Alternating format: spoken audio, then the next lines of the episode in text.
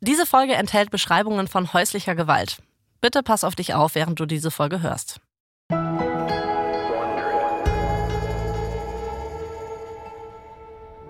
Es ist der 14. Januar 1954 in San Francisco. Marilyn Monroe ist in der City Hall, also im Rathaus. Sie trägt niedrige Absätze und einen dunkelbraunen Bleistiftrock, der endet an ihren Waden. Ihre Jacke ist bis zum Hals zugeknöpft. Marilyn heiratet gleich und zwar den Baseballstar Joe DiMaggio. In, warte mal, in einem braunen Bleistiftrock. Also wir hatten ja viele Hochzeiten. Eigentlich haben wir in jeder Staffel von verdammt berühmt eine Stimmt. Hochzeit. Und immer äh, wahnsinnige Kleider und so, alles immer sehr imposant. Aber einen braunen Bleistiftrock hatten wir noch nie. Stimmt, mir gefällt's. Ja. Marilyn auch. Sie war nämlich noch nie so verliebt wie jetzt. Ihre Haut kribbelt jedes Mal, wenn er sie berührt. Sie würde alles tun, um ihn glücklich zu machen. Joe ist allerdings katholisch und hat es irgendwie lieber, wenn Marilyn sich viel konservativer kleidet, als sie es sonst tut. Joe hat auch darum gebeten, dass die Zeremonie in einem kleinen, intimen Rahmen stattfindet. Marilyn erfüllt ihm auch diesen Wunsch. Es sind heute also nur sie beide, ein paar Befreundete als TrauzeugInnen und der Standesbeamte im Rathaus. So, diese zwei Wünsche, also kleiner Rahmen und zugeknöpft angezogen sein, hat Marilyn ihm erfüllt. Aber Joe will noch was. Und zwar, dass Marilyn ihre Karriere aufgibt und eine Hausfrau wird. Mein Gott, Joe. Also ich dachte ja schon, dass das mit der Kleidung der Moment ist, wo das hier zum Scheitern verurteilt ist. Aber das ähm, Ja. jetzt schon schwierig, dieser gute Joe. Ja, und in diesem Punkt gibt Marilyn auch nicht nach. Joe bittet sie zwar immer wieder und fleht sie teilweise wirklich regelrecht an, aber nee, sie macht ihm jedes Mal klar, dass sie Hollywood niemals aufgeben wird. Und das macht Joe wahnsinnig. Der Standesbeamte gibt Joe einen Stift in die Hand. Mit einem Schwung unterschreibt er. Marilyn nimmt den Stift auch und trägt ihren Namen in das Buch ein. Der Standesbeamte fragt, ob sie ein Eheversprechen ablegen wollen. Marilyn sagt, ja, sie will. Sie dreht sich zu Joe um und sagt, ich werde dich lieben, ehren und wertschätzen. Joe steckt ihr den Ring an den Finger und küsst sie. Was er nicht merkt, ist, dass Marilyn in ihrem Gelübde das Wort gehorchen absichtlich ausgelassen hat. Ah. Das gehört nämlich eigentlich zu diesem Standardgelübde dazu, hat sie aber nicht gesagt. Weißt du, in so einem Film wäre das jetzt so, dass man sie sehen würde, wie die beiden sich umarmen und hinter seinem Rücken zwinkert sie dann so in die Kamera. Weißt ja, genau. Sie ist wirklich gewitzt. Und irgendwie finde ich es toll, wie subtil und geschickt sie das macht. Dabei will Marilyn eigentlich nicht lügen. Also bei einigen kleinen Dingen kann sie Kompromisse machen. Aber wenn es um die großen Dinge geht, wie ihre Karriere, dann sind Kompromisse tabu. Und dann flunkert sie vielleicht auch oder lässt was weg, wie hier. Weil Marilyn ist fest entschlossen, weiterzumachen im Filmgeschäft. Sie ist sogar so entschlossen, dass sie vielleicht sogar einem Freund gegenüber erwähnt hat, dass sie vielleicht heute heiratet. Und vielleicht ist dieser Freund zufällig ein Pressereporter. Oh, hupsi. Upsi, denn Marilyn weiß, wie wichtig die Macht von Publicity ist. Als die beiden das Rathaus verlassen, werden sie von über 500 ReporterInnen und FotografInnen begrüßt. Marilyn winkt und lächelt. Auf der einen Seite liebt sie Joe von ganzem Herzen, aber vor allem liebt sie auch das Gefühl, das sie bekommt, wenn die Presse ihren Namen ruft. Als Joe sich zu ihr beugt und sie küsst, hofft sie, dass sie sich niemals zwischen diesen beiden Gefühlen entscheiden muss. Also zwischen ihrer Liebe für Joe und ihrer Liebe für Aufmerksamkeit. Denn ehrlich gesagt ist Marilyn nicht sicher, für was sie sich entscheiden würde, wenn sie müsste.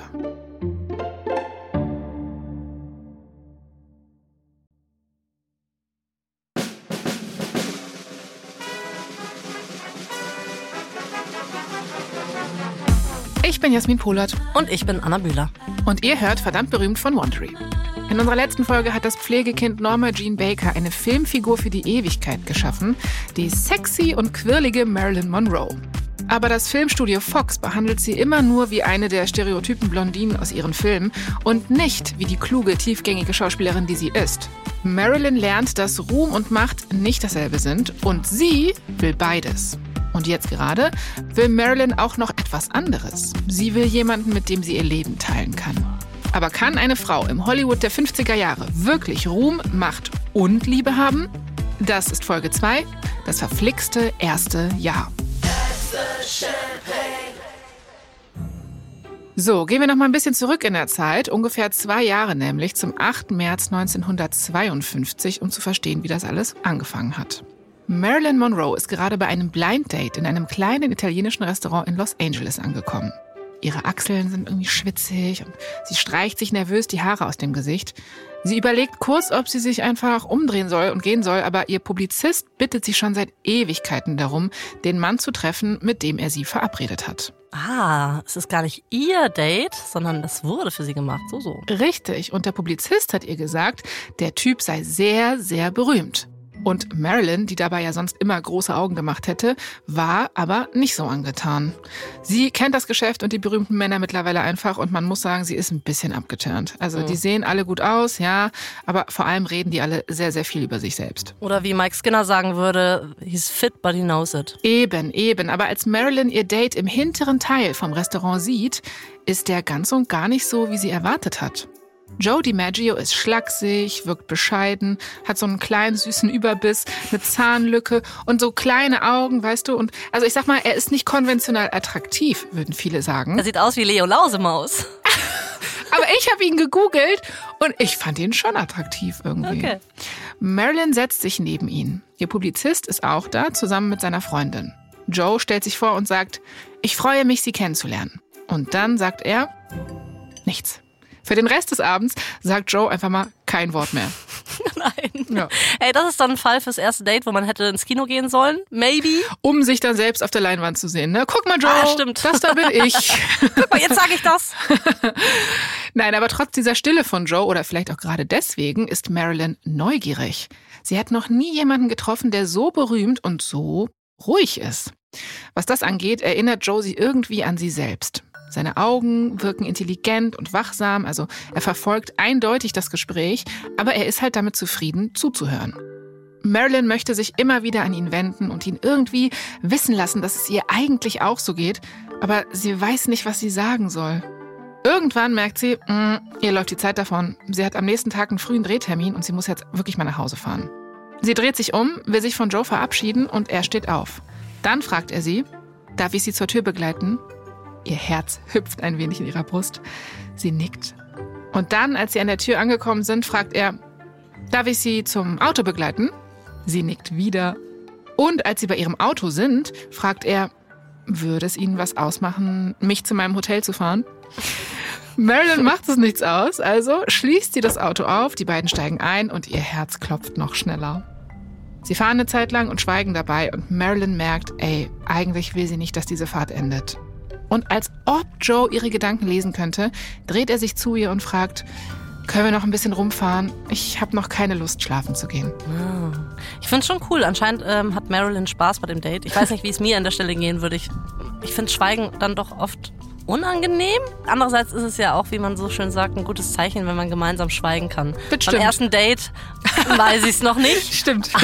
Aber sie scheint sich wohl zu fühlen. Stimmt. Also Marilyn ist jedenfalls begeistert. Sie brauchen nichts zu sagen. Beide wissen irgendwie genau, was passiert. Irgendwie, trotz des Schweigens oder vielleicht auch gerade deswegen, verlieben sich die beiden ineinander. In dieser Nacht geht Joe nicht zurück in sein Hotel und wahrscheinlich auch in den nächsten Nächten nicht, denn laut Marilyn stimmt die Chemie zwischen den beiden einfach wahnsinnig gut. Joe und Marilyn werden unzertrennlich. Joe ist so oft wie möglich bei ihr zu Hause und wenn er nicht da sein kann, wegen Arbeit oder so, schickt er ihr Körbe mit langstieligen Rosen und auf den Karten steht dann immer, ich liebe dich, ich liebe dich. Joe macht Marilyn zum Mittelpunkt seines Universums und Marilyn hat das Gefühl, dass etwas tief in ihr drin geheilt wird. Sie hat noch nie bedingungslose Liebe erlebt oder eine eigene Familie gehabt und jetzt will Joe sie in seine Familie einladen, sozusagen. Er nimmt sie mit in sein Haus in San Francisco, damit sie seine Schwester kennenlernt. Joes Schwester bringt Marilyn bei, Spaghetti nach dem Rezept ihrer Mutter zu kochen.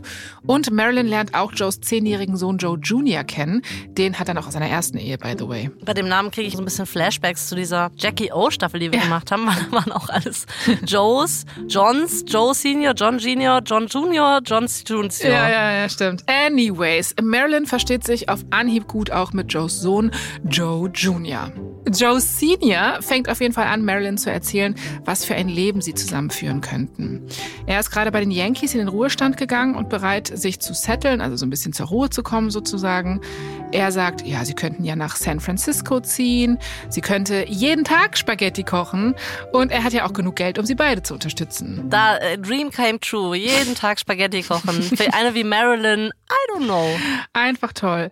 Joe sagt ihr, dass sie jetzt nicht mehr die On-Camera Marilyn sein muss. Von jetzt an kann sie einfach sie selbst, also Off-Camera sein. Aber Marilyn ist da anderer Meinung. Sie will weiter schauspielern. Sie liebt es, beide Marilyn-Versionen zu haben, die On- und Off-Cam, und sie will auch beide leben. Marilyn fängt an, sich Sorgen zu machen. Hm, vielleicht sind Joe und sie doch zu verschieden, um für immer zusammen zu bleiben. Er ist offenbar altmodisch und eher praktisch veranlagt. Sie ist spontan und freigeistig. Er ist 38 Jahre alt und hat seine Baseballkarriere schon hinter sich. Sie ist gerade mal 26 und hat den größten Teil ihrer Karriere noch vor sich. Aber Marilyn liebt Joe auch mehr, als sie jemals zuvor jemanden geliebt hat. Die beiden geraten zwar immer wieder aneinander, aber Marilyn will sich partout nicht entscheiden zwischen ihm und ihrer Karriere. Aber dann, Anfang 1954, trifft jemand anderes die Entscheidung für sie. Anna, Frage. Erinnerst du dich noch dran, dass Marilyn doch die Hauptrolle in The Girl in Pink Tights spielen sollte? Ja, klar, das war ja der Film, wo sie dann das Skript gelesen hat und das Drehbuch so furchtbar war, dass sie, glaube ich, nicht mehr wollte. Richtig, genau. Sie hatte keinen Bock mehr. Und all das passiert, während Marilyn mit Joe zusammen ist. Und auch wenn Joe ihre Karriere jetzt nicht unterstützt, fühlt Marilyn sich mit ihm im Rücken selbstsicherer als je zuvor. Als der Fox-Filmboss Zanuck sich weigert, Marilyn aus dem Film zu nehmen, kommt sie einfach nicht mehr zum Set. Oh. Sie streikt, sozusagen. Ja? Und der Streit zwischen den beiden, also zwischen Zanuck und Marilyn, eskaliert. Marilyn sagt Zanuck, dass sie mitbestimmen will, welche Filme sie dreht. Immerhin ist sie der größte Star von Fox. Und Zanuck schießt dann zurück, indem er sie suspendiert und zwar ohne Bezahlung. Oh, shit. Also, die beiden werden auch nicht mehr richtig warm miteinander, oder? Nee, und das bedeutet auch, dass Marilyn keine weiteren Filme mehr machen kann. Sie kann das Studio nicht wechseln. Sie ist ja theoretisch immer noch bei Fox. Und damit ist sie zwar eine der berühmtesten Frauen der Welt, aber bis auf weiteres erstmal praktisch aus Hollywood ausgesperrt. Zanuck lässt sie nicht wieder rein, es sei denn, sie kommt wieder ans Set und wird sein Girl in den Pink Tights. Marilyn ist aber so, never ever, mach ich nicht. Sie ist fest entschlossen, ihren eigenen Weg zurück nach Hollywood zu finden. Und in der Zwischenzeit merkt sie, dass die Suspendierung sogar Vorteile hat. Die Streits mit ihrem Ehemann Joe über ihre Karriere sind damit nämlich erstmal auf Eis gelegt, weil sie arbeitet einfach nicht und Joe und sie verbringen viel Zeit miteinander. Also kommt das Thema nicht mehr auf. Am 14. Januar, zehn Tage nach Marilyns Suspendierung von Fox, heiraten die beiden dann im Rathaus von San Francisco. Über das ganze Karrierezeugs machen sie sich einfach später Gedanken. Es ist der 1. Februar 1954 und Marilyn und Joe sitzen in einem Flugzeug nach Tokio. Sie halten Händchen, sie sind auf dem Weg in ihre Flitterwochen und Marilyn könnte nicht glücklicher sein. Obwohl es sich hier theoretisch gesehen nicht nur um Flitterwochen handelt. Es ist nämlich gleichzeitig ein Worktrip, eine Workation sozusagen. Ich weiß nicht, ob die das in den 50ern schon so genannt haben, aber es war auf jeden Fall sowas. Joe und Marilyn werden ein paar Tage Flitterwochensachen machen und dann wird Joe nämlich Baseballkurse in Japan geben. Marilyn wird sich derweil mit den Ehefrauen der anderen Baseballspieler treffen, vielleicht so ein bisschen Sightseeing. Mal gucken. So genau haben sie das jetzt noch nicht geplant. Das Flugzeug setzt zum Landen an. Marilyn drückt Joes Hand. In dem Moment bemerken Marilyn und Joe einen großen Mann in der Reihe hinter ihnen. Der spricht mit so starkem texanischem Dialekt und er stellt sich vor als Generalmajor Charles W. Christenberry. Und der hat eine Frage. Okay, also ähm, da ja Texas quasi das Bayern von den USA ist, möchte ich dich jetzt bitten, Anna, wissen's. genau, dass du jetzt Ja? mal mit einem schönen bayerischen Dialekt äh, die Frage stellst von Generalmajor Charles W. Christenberry. Alles klar. Haltet euch fest. Vor allem, liebe Bayerinnen und Bayern da draußen, Ohren zu. ähm, sagen Sie mal, hätten Sie vielleicht Lust, ein paar Tage in Korea zu bleiben, um die amerikanischen Truppen besser zum Unterhalten zu kennen? Ich frag bloß für einen Freund, weil ich hätte eine kleine Geschichte, das war eine nette Sache. Genau so war's. So hat er das gesagt und nicht anders. Also anders gesagt, er fragt sie, ob sie Lust hätte, ein paar Tage in Korea zu bleiben und die amerikanischen Truppen zu unterhalten. Danke erstmal, Anna. Gerne. Man muss dazu wissen, der Koreakrieg ist zu dem Zeitpunkt vorbei, aber es sind schon immer noch amerikanische Truppen vor Ort. So, Joe äh, lächelt höflich und ist so, äh, würde ich gerne, aber ich glaube nicht, dass ich auf dieser Reise Zeit habe. Ich gebe nämlich ein paar Baseballkurse. Der General unterbricht ihn nochmal und Ja, sagt, ich, äh, jetzt, äh, kleiner Bursch, gell? Ich habe jetzt nicht sie gemeint, ich habe jetzt gemeint, ihr Weiberl, Mr. Di Macho, ich hab gemeint, dass ich die Mrs. Di Macho fragen darf.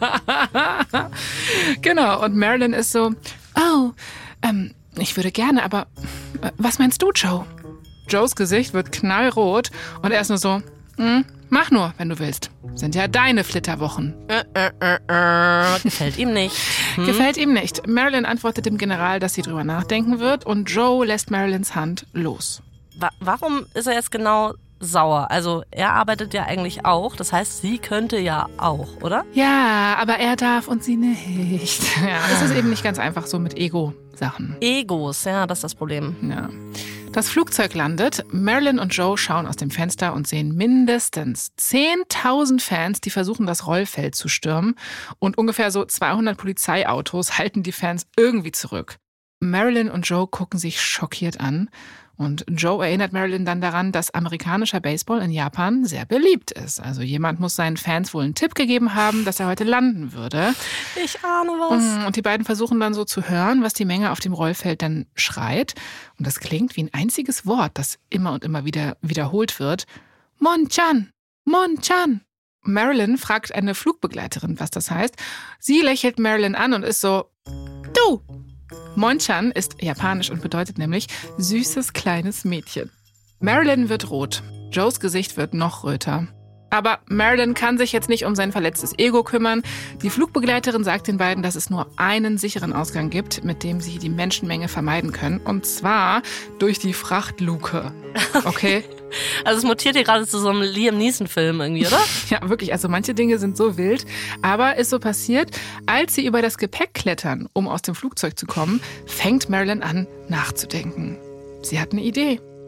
Wenn sie zurück nach Hollywood will, gibt es mehr als einen Weg, das zu erreichen. Ne? Wir wissen ja, mehrere Wege führen nach Hollywood. Mhm. Sie kann versuchen, Hollywood dazu zu bringen, sie wieder aufzunehmen. Oder sie schleicht sich einfach durch die Hintertür rein.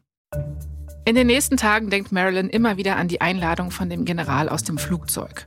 Sie weiß, dass Joe bestimmt nicht will, dass sie von seiner Seite weicht. Und ja, sie will Joe zeigen, dass ihr die Ehe wichtig ist. Aber sie weiß auch, dass sie ihren, ja, man kann es Kleinkrieg nennen, mit Zanuck gerade verliert. In aktuellen Interviews ist er voll auf Angriffsmode gegangen. Zanuck nennt Marilyn jetzt eine verwöhnte Schauspielerin, eine Diva, also der Klassiker. Und Marilyn muss etwas tun, um Zanuck daran zu erinnern, dass ihre Fans sie immer noch lieben, egal was er von ihr denkt. Und niemand liebt sie mehr als die US-Truppen.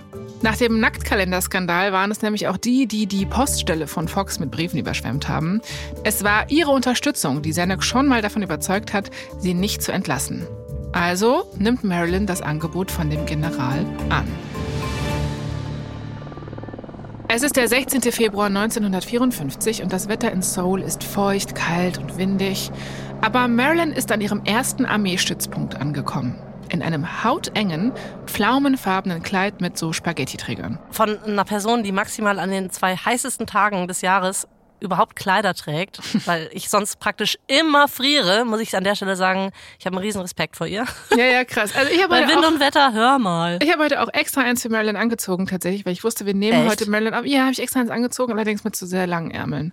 Anyways, Marilyn Lange Spaghetti-Ärmel. Ja. über meine langen Spaghetti-Arme. Also Marilyn hat zwar auch Gänsehaut, ne, aber sie ist halt dressed to impress. Und als sie die Bühne betritt und den Beifall der Truppe hört, weiß sie, sie hat's geschafft. Marilyn beginnt ihr Set mit Diamonds Are a Girl's Best Friend. Sie wippt mit den Hüften, während sie singt. Und die Soldaten sind außer sich vor Freude, die rasten aus. Als nächstes singt sie George Gershwins schwülstigen Song Do It Again. Die Soldaten jubeln und schreien. Marilyn hört, wie aufgeregt sie sind. Sie spürt ihre Energie und sie sieht, wie sehr sie sie lieben. In den nächsten vier Tagen macht sie das Ganze noch achtmal. Insgesamt tritt sie vor über 100.000 Soldaten auf. Zwischen den Auftritten schläft sie in Zelten und stellt sich wie alle anderen in den Essenschlangen an. Der Leutnant, der sich um sie kümmert, erzählt Reportern, dass Marilyn sich nie beschwert hat. Nicht ein einziges Mal. Das ist die äh, Diva, in Anführungszeichen, von der Zanuck immer geredet hat, ne? Genau. Also da hat er sie. Sie gibt überall Autogramme und posiert für tausende von Fotos. Und die Bilder landen natürlich direkt auf Xanax Schreibtisch. In den Zeitungen liest er jetzt, wie sehr die Truppen Marilyn verehren. Und Zanuck wird klar, dass die Leute Marilyn wollen. Auch wenn er sie nicht will. Im März 1954 hebt Zanuck widerwillig die Suspendierung von Marilyn auf. Er streicht den Pink Tides Film. Er sagt, dass sie nur zwei Filme pro Jahr machen muss und dass sie einen Bonus von 100.000 Dollar für ihre nächste Rolle bekommt. Wo ist der Haken, Jasmin? Es muss einer kommen. Er kommt, Moment. Zanuck besteht nämlich immer noch darauf, dass Fox Marilyns Rollen auswählt, nicht sie selbst. Ah, Mist. Und das ist doch was, was ihr eigentlich immer voll wichtig war. Genau, das war ihr super wichtig. Marilyn ist also hin und her gerissen. Wenn sie Ja sagt, bekommt sie viel mehr Geld. Und einer der Filme, für den Zanuck Marilyn vorgesehen hat, ist wirklich spannend.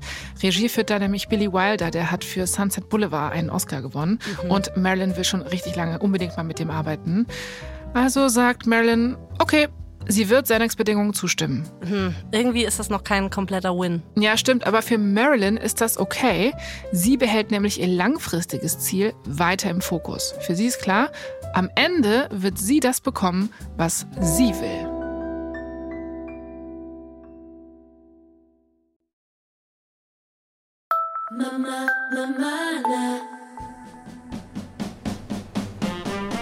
Es ist 1 Uhr morgens am 15. September 1954 in New York City. Marilyn Monroe dreht ihre allererste Szene am Set für Billy Wilders neuesten Film The Seven Year Itch. In Deutschland heißt er Das verflixte siebte Jahr und Marilyn ist im siebten Himmel. Und zwar nicht nur, weil tausende Fans um 1 Uhr nachts aufstehen und die Straßen verstopfen, um Marilyn in Action zu sehen. Dafür hängen manche sogar von Balkonen oder haben sich auf Dächern versammelt. Krass. Nee, Marilyn ist im siebten Himmel, weil ihre Figur, ihre Rolle, die sie spielt, endlich mal erstaunlich vielschichtig ist. Ja, sie ist sexy, ja klar, aber auch sensibel, witzig und ein bisschen schräg. Und Marilyn war es ja einfach leid, diese dummen, sexy Blondchen zu spielen. Das mache ich jetzt so in ganz großen Tüdelchen. Weil die Sexiness von dieser Figur hier fühlt sich authentisch und irgendwie auch ein bisschen komplexer an. Und Marilyn gibt ihr Bestes, diese Rolle auszufüllen. Sie trägt ein weißes Seidenkleid und der Rock vom Kleid ist so plissiert, also in Falten gelegt und oben ist so ein enger Neckholder. Bei der nächsten Aufnahme muss Marilyn sich über ein U-Bahn-Gitter stellen, wodurch der Rock bis über die Knie weht. Ja, das Da- ist, glaube ich, wirklich eines der ersten Bilder überhaupt, das ich je von Marilyn Monroe gesehen habe. Und ich glaube, das ist auch das, was mir dieses Kunstfiguren-Image in den Kopf gepflanzt hat. Weißt du, was ich ganz am Anfang dieser Staffel mal erzählt habe. Ja, kann ich voll gut verstehen. Genau. Wurde auch richtig oft persifliert. Also Richtig. iconic. Iconic, aber natürlich weiß an diesem Abend noch niemand, wie iconic und berühmt diese Szene mal werden wird. Also niemand hier weiß, dass gerade Geschichte geschrieben wird, aber die Marilyn, die spürt schon, dass irgendwas Besonderes in der Luft liegt. Billy Wilder schreit Action! Und Marilyn steigt über das Gitter. Die Lüftung darunter bläst ihren Rock hoch. Die Menge tobt. Billy Wilder schreit! Und schimpft dann mit den Fans, die drumherum stehen und jubeln. Er ist nur so, hey, ihr müsst ruhig sein. Die Menge beruhigt sich und Marilyn spielt die Szene noch einmal. Diesmal weht der Wind ihren Rock noch höher. Die Menge fängt an zu johlen und zu applaudieren. Und Marilyn sagt ihren Text. Spürst du den Luftzug der U-Bahn? Ist das nicht herrlich? Aber niemand kann Marilyns Worte hören. Der Jubel der Fans ist einfach zu laut. Das ist total absurd. Das ist eigentlich wie so ein Fußballspiel oder so. Das ist äh, eigentlich unvorstellbar, dass es so am Set zugeht, ne? Ja, voll. Billy Wilder schreit dann so, Let's do it again. Also alles von vorne. Aber Marilyn macht das nichts aus. Sie kann die Energie der Menge spüren und das ist elektrisierend für sie. Das gibt ihr schon auch Energie. Sie schaut in die Gesichter der Menge, Männer und Frauen, sogar einige Kinder sind da. Alle sind hier, um sie zu sehen und alle lächeln. Ein Set für die ganze Familie. Ja, sozusagen. Und das muss schon ein krasses Gefühl sein, so zu sehen, dass du so viele Menschen auf irgendeine Art irgendwie glücklich machst. Ne? Und dann sieht sie ein Gesicht in der Menge, das nicht lächelt. Und das ist das Gesicht von ihrem Mann Joe.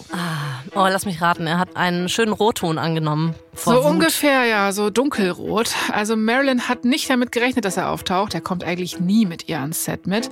Aber heute Abend ist er da und er sieht wütend aus. Und zwar so richtig. Seit ihren Flitterwochen ist Joe launisch und unglücklich und seit Fox Studios Marilyns Suspendierung aufgehoben hat und sie wieder im Business mit denen ist, ist Joes Laune noch mal schlimmer geworden. Ach, die armen Männer mit erfolgreicheren Frauen. Es muss echt ziemlich hart sein. Sie haben es nicht leicht, ja. Joe geht auf sie zu und blafft sie an so von wegen, was zum Teufel ist hier los?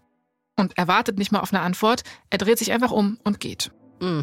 Marilyn erstarrt. In diesem Moment weiß sie, dass sie zwei Möglichkeiten hat. Sie kann Joe hinterherlaufen und das eventuell mit ihm klären. Damit würde sie aber die Rolle zurücklassen, die sie unbedingt spielen wollte. Oder sie läuft Joe nicht hinterher. Sie bleibt hier und spielt die Rolle, die wie für sie gemacht ist. Die Rolle, die ihre Karriere nochmal auf ein neues Level bringen könnte. Marilyn überlegt. Aber wenn wir ehrlich sind, hat sie die Entscheidung doch schon vor ein paar Jahren getroffen. Lange bevor sie Joe kennengelernt hat. Die Schauspielerei war und wird immer ihre erste Liebe sein. Moment mal, um es festzuhalten. Also die sind jetzt gerade mal kurz verheiratet und jetzt beschließt sie eigentlich schon, dass es das war? Wenn er sich so aufführt, hat er halt auch irgendwie ein bisschen Pech. Da muss sie halt gucken. Sie steht halt gerade bei der Arbeit. Das kann sie ja schlecht absagen, oder? Ja. Also ruft Marilyn dem Regisseur Wilder sowas zu wie: Ich bin bereit, let's do it again. Und diese Szene spielt sie insgesamt 14 Mal. Boah. Ja, bei jedem Take fliegt ihr Rock hoch, sie lächelt jedes Mal und posiert für die Kamera. Und wenn es nach ihr ginge, würde sie das auch noch 20 Mal machen, die Szene so ungefähr, weil sie hätte am liebsten, dass diese Nacht eigentlich gar nicht endet. Marilyn weiß nämlich, dass sie das mit Joe klären muss, wenn Drehschluss ist und wenn Billy ruft, It's a wrap. Ihre Ehe hängt am seidenen Faden und ist wirklich kurz davor zu reißen. Was dann passiert, als Marilyn in ihr Hotelzimmer im St. Regis zurückkehrt, das weiß niemand so richtig, aber andere Hotelgäste berichten, dass sie aus der Suite von Joe und Marilyn viel Geschrei gehört haben. Und am nächsten Tag sehen einige von Marilyns engen Freundinnen blaue Flecken an ihrem Körper. Jahre später erzählt Marilyn angeblich ihrem Friseur, dass Joe zweimal handgreiflich geworden ist. Beim ersten Mal hat sie ihn noch gewarnt und gesagt, so, mach das nie wieder, ich werde das nicht dulden. Beim zweiten Mal, das war offenbar in der Nacht im Hotel, hat sie ihm dann auch wirklich gesagt, dass es aus ist und ihre Ehe ist jetzt vorbei. In den nächsten Wochen bleibt Marilyn in ihrem Haus und weint. Sie ist untröstlich. Ihre Ehe hat nicht mal ein Jahr gehalten. Joe war ihre Chance, endlich eine Familie zu haben. Marilyn hat seinen Sohn Joe Jr. geliebt, als wäre es ihr eigener Sohn. Sie wollte noch mehr Kinder mit Joe und jetzt hat sie das alles nicht mehr. Sie ist komplett fertig. Und nicht nur emotional, auch körperlich, wenn man so will. Wie viele Stars, die zu der Zeit in Studios arbeiten, ist Marilyn abhängig von Schlaftabletten. Sie nimmt schon seit einiger Zeit so Aufputschmittel und Beruhigungsmittel, um ihren Schlafrhythmus an die unterschiedlichen Drehzeiten anzupassen. Aber nach und nach ist sie immer abhängiger von den Pillen geworden. Und jetzt braucht sie sie schon, um einfach den Tag zu überstehen. Oh yeah. Aber Marilyn weiß, dass Tabletten nicht ausreichen, um diese Traurigkeit über ihre Scheidung zu überstehen. Sie braucht etwas, das sie dazu bringt, das Bett wieder zu verlassen. Sie muss das Gefühl haben, dass sie diejenige ist, die in ihrem Leben das Sagen hat. Und sie hat auch schon bald eine Idee, wie sie das schafft. Es ist der 7. Januar 1955. 80 JournalistInnen haben sich in einem Apartment an der Upper East Side versammelt. Sie sind hier für eine Pressekonferenz slash Cocktailparty. Mehr wissen sie nicht. Alles, was man ihnen gesagt hat, ist, dass sie hier heute eine, ich zitiere, neue Marilyn treffen werden. Die JournalistInnen haben keine Ahnung, was das bedeutet, aber sie sind natürlich neugierig. Als Marilyn ankommt, trägt sie ein weißes Satinkleid, lange weiße Handschuhe und einen weißen Pelzmantel. Sie hat ihr Haar noch ein bisschen heller gemacht, jetzt ist es nämlich platinblond. Und Marilyn kommt gleich zur Sache. In ihrem Leben gibt es eine große Neuerung.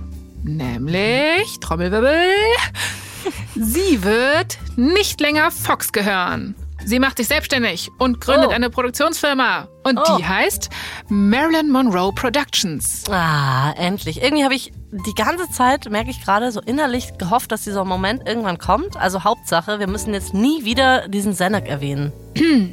Ja, gut, dann spoiler ich jetzt nicht. Jedenfalls, Marilyn erzählt den ReporterInnen, dass ihre Anwälte ein Schlupfloch in ihrem Fox-Vertrag gefunden haben. Also, sie ist bereit, mit ihrem Freund Milton Green eine Produktionsfirma zu gründen. Milton Green ist Fotograf, das muss man dazu wissen. Und zu der Zeit haben schon mehrere andere bekannte Schauspieler ihre eigenen Unternehmen gegründet. Jimmy Stewart zum Beispiel, Kirk Douglas, John Wayne und Marilyn will eine der wenigen Frauen sein, die das tut. Sie will jetzt Fox auch nicht komplett den Rücken kehren, ne? also nee, die können schon noch zusammenarbeiten, aber eben nur noch als gleichberechtigte Partnerin. Sie wählt die Filme aus, in denen sie mitspielen wird. Sie wählt den Cast und die Crew aus. Sie wird sogar Anmerkungen zu den Drehbüchern machen. Ein Reporter hebt seine Hand und ist so, ähm, Marilyn, welche Art von Film wollen Sie machen? Marilyn antwortet, sie will Projekte mit mehr Spielraum machen. Sie hat genug von den immer gleichen Rollen. Für ihre nächste Rolle hat sie sogar richtig schweren Stoff im Sinn. Sie hat Dostojewskis Die Brüder Karamasow ins Auge gefasst und sie würde gerne Gruschenka spielen. Der Reporter zieht die Augenbrauen hoch und fragt sie, ob sie eigentlich weiß, wie man das denn überhaupt buchstabiert. Aber Marilyn geht mit dieser Spitze um wie ein Profi. Sie sagt, schlagen Sie es nach. In dieser Nacht schläft Marilyn mit dem Gefühl ein, so frei zu sein wie noch nie zuvor. Endlich hat sie die Kontrolle. Am nächsten Tag setzt sich Marilyn eifrig mit der Morgenzeitung zum Frühstück hin. So, aber als sie anfängt, richtig zu lesen, verfliegt die Euphorie vom Vorabend schnell wieder. Die Berichterstattung über diese neue Marilyn ist nämlich leider vernichtend. In einem Artikel heißt es, The new her didn't show up. Also sowas wie, die neue Marilyn ist nicht aufgetaucht. Mhm. Und Fotos von Marilyn von der Veranstaltung sind mit Kommentaren wie so anders und Was? ziemlich gleich versehen. Das verstehe ich gar nicht, weil so wie du es eben beschrieben hast, kam es eigentlich ziemlich stark rüber. Finde ich auch. Als Kirk Douglas seine Produktionsfirma gegründet hat, gab es bestimmt keine Bilder, wo dann drunter stand, oh, sieht doch immer noch genauso aus. Also ja. ja, kein einfacher Start für sie. Die Fachzeitschrift The Hollywood Reporter schreibt sogar das hier. Marilyn Monroe ist ein dummes Mädchen und wird mit dummen Ratschlägen gefüttert. Was wirklich krass ist. Boah. Man fragt sich doch irgendwie, Anna, ob Zenek von Fox dahinter steckt, weil der sauer war über ihre oh. Emanzipation, oder? Ich dachte, wir hatten abgemacht, nie wieder über Sendung zu reden. Mal. ja, ich wollte es ja nicht spoilern, aber ja, da ist er wieder. Fox gibt daraufhin eine offizielle Erklärung ab, in der sie darauf bestehen, dass Marilyn immer noch bei ihnen unter Vertrag steht, auch wenn sie keine Ahnung haben, ob das stimmt oder nicht. Die Fox-Anwälte durchkämmen verzweifelt Marilyns Vertrag und versuchen das Schlupfloch zu finden, von dem sie gesprochen hat.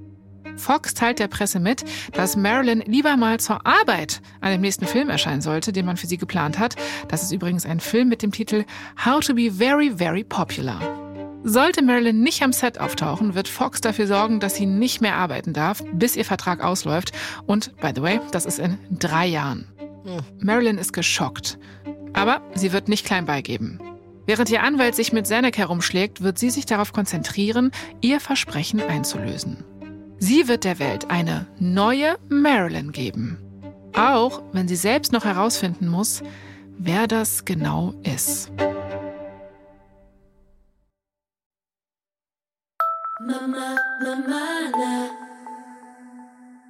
Es ist Frühjahr 1955 und Marilyn ist rastlos.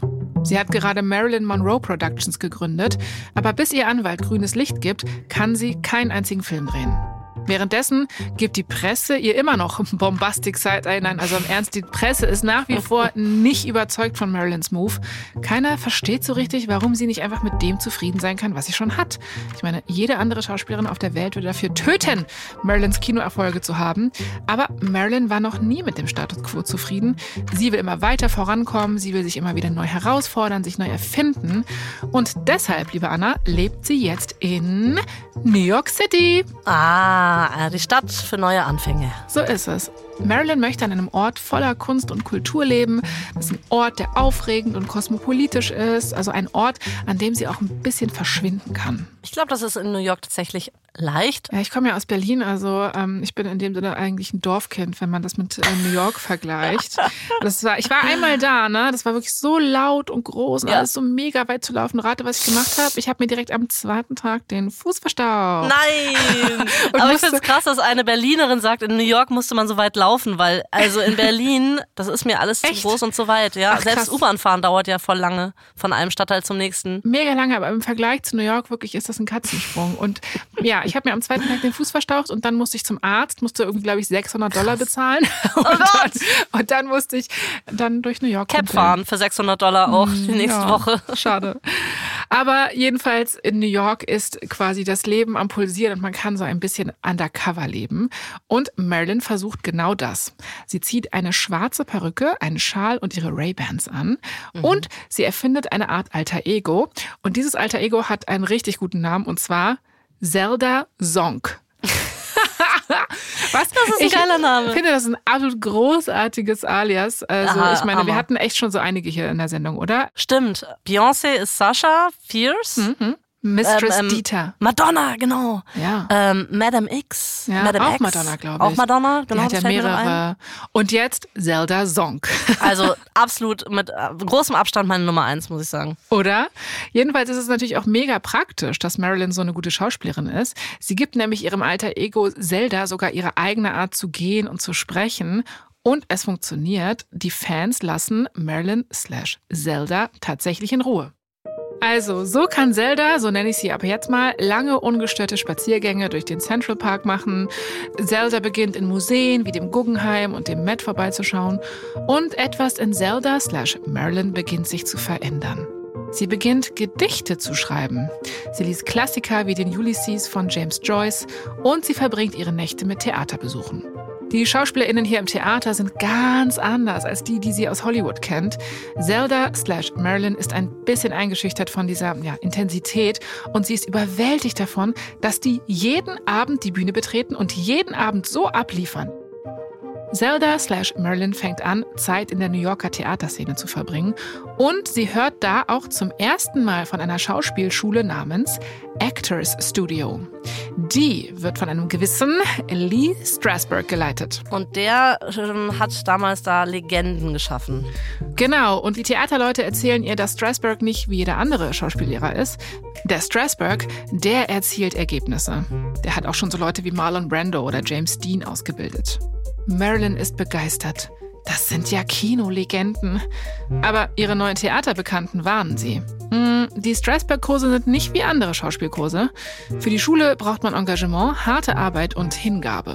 Hm, Aber das sind ja nun drei Attribute, die man Marilyn ohnehin zuschreiben kann. Also sie arbeitet definitiv hart, ist engagiert und hingebungsvoll. Sie war ja auch immer die Erste, die zum Schauspielunterricht in den Fox Studios gekommen ist und die Letzte, die gegangen ist. Marilyn sagt also, dass sie unbedingt an diese Strasberg-Schule möchte. Aber ihre neuen Freunde warnen sie nochmal und sagen, du, äh, probier das lieber erstmal aus, bevor du dich so richtig committest und festlegst. Marilyn muss erstmal verstehen, was es bedeutet, ein Method Actor zu sein. Das ist nämlich bei weitem nicht für alle was. Es ist ein Frühlingsmorgen im Jahr 1955 in New York City. Marilyn ist auf dem Weg, um einen von Lee Strasbergs Kursen zu besuchen. Sie möchte mal Mäuschen spielen und sich anschauen, worum es bei diesem Method Acting eigentlich geht. Also zieht sie sich eine dunkle Sonnenbrille an und versteckt ihre blonden Locken unter einem Schal. Das ist jetzt keine Verkleidung auf ihrem sonstigen Zelda-Song-Niveau, aber sie funktioniert trotzdem. Marilyn schleicht sich unbemerkt durch den Hintereingang herein und sucht sich einen Stuhl im hinteren Teil vom Kursraum aus. Von hier aus beobachtet sie junge, aufstrebende SchauspielerInnen, die sich unterhalten, Zigaretten rauchen und Kaffee aus Styroporbechern trinken. Aber als sich die Tür öffnet und Lee Strasberg hereinkommt, wird es ganz still im Raum. Und auch Marilyn kann ihren Blick nicht von ihm abwenden. Das liegt jetzt nicht an seinem guten Aussehen oder so, sondern an der Art, wie er den Raum beherrscht. Strasberg nimmt Platz in einem Regiestuhl und stellt einen goldenen Wecker auf seinen Schreibtisch. Er nimmt eine Karteikarte in die Hand und ruft zwei SchülerInnen auf.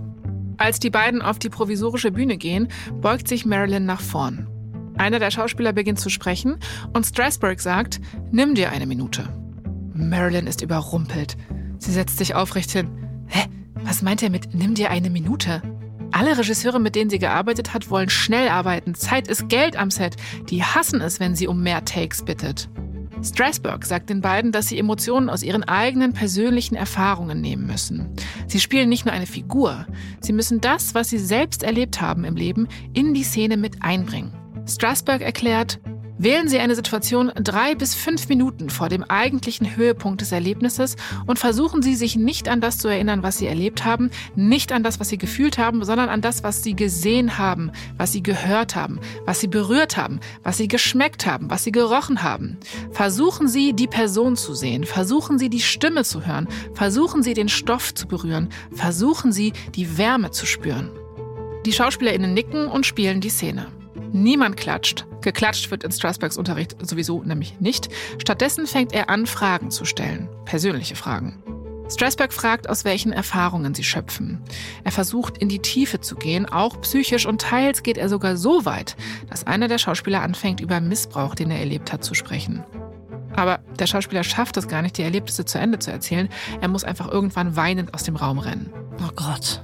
Also ich habe es ja wie gesagt nie geschafft an der Schauspielschule, aber bei diesen Vorsprechen, wo ich war, ist es auch nicht nur einmal passiert, dass Leute weinen mussten und von der Bühne gegangen sind. Das ist Echt? schon, hm, ist schon Ja. nicht ohne. Das ist schon intens, ne? Und ich finde, es klingt jetzt bei Strasberg auch nicht so, als würden da besonders gut Grenzen gewahrt werden, Nee. sage ich jetzt mal. Ist vielleicht aber auch nicht der Punkt. Ich weiß es nicht. Berufsrisiko, I guess. Ja, ja, ja, ja, ja, ich glaube, das muss man eingehen. Marilyn ist jedenfalls total baff. Sowas hat sie noch nie gesehen. Also dieses Method Acting, Lee Strasberg, diese Szene in diesem Kursraum hier bringt ihre Welt völlig durcheinander. Sie checkt, okay, das ist es, wonach sie gesucht hat. Sie will nicht mehr einfach nur ein Filmstar sein, sie will eine Künstlerin sein. Sie will ihre Schauspielerei auf ein ganz neues Level bringen. Aber um das zu schaffen, muss sie sich intensiv mit ihrer schwierigen Vergangenheit auseinandersetzen, auch dann, wenn sie daran kaputt gehen könnte.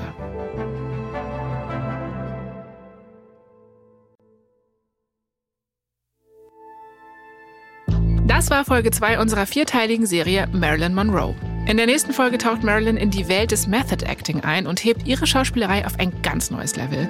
Aber dieses Level Up hat seinen Preis und der ist nicht ohne. Hier noch ein kurzer Hinweis zu den Szenen in diesem Podcast. In den meisten Fällen wissen wir nicht genau, was gesagt wurde, aber unsere Geschichte basiert auf echten Tatsachen und tiefen Recherchen. Bei der Recherche für unsere Geschichten haben wir viele Quellen herangezogen, wie zum Beispiel My Story von Marilyn Monroe und Ben Wright, Marilyn Monroe, The Private Life of a Public Icon von Charles Castillo, Marilyn Monroe von Barbara Leeming und The Secret Life of Marilyn Monroe von J. Randy Terra Borelli. Ich bin Jasmin Polat. Und ich bin Anna Bühler. Verdammt berühmt ist eine Produktion von Kugel und Niere für Wondery. Dennis Hensley hat diese Folge geschrieben. Lea Dakowski hat sie adaptiert. Sprachaufnahme Plan 1 und Bose Park Productions. Herstellungsleitung Shai Kathetik. Das Sounddesign kommt von Sam Ada und Sebastian Dressel. Produzentin Kugel und Niere Elisabeth Fee. Für Wondery Producer Simone Terbrack. Executive Producer Tim Kehl, Jessica Redburn und Marshall Louis.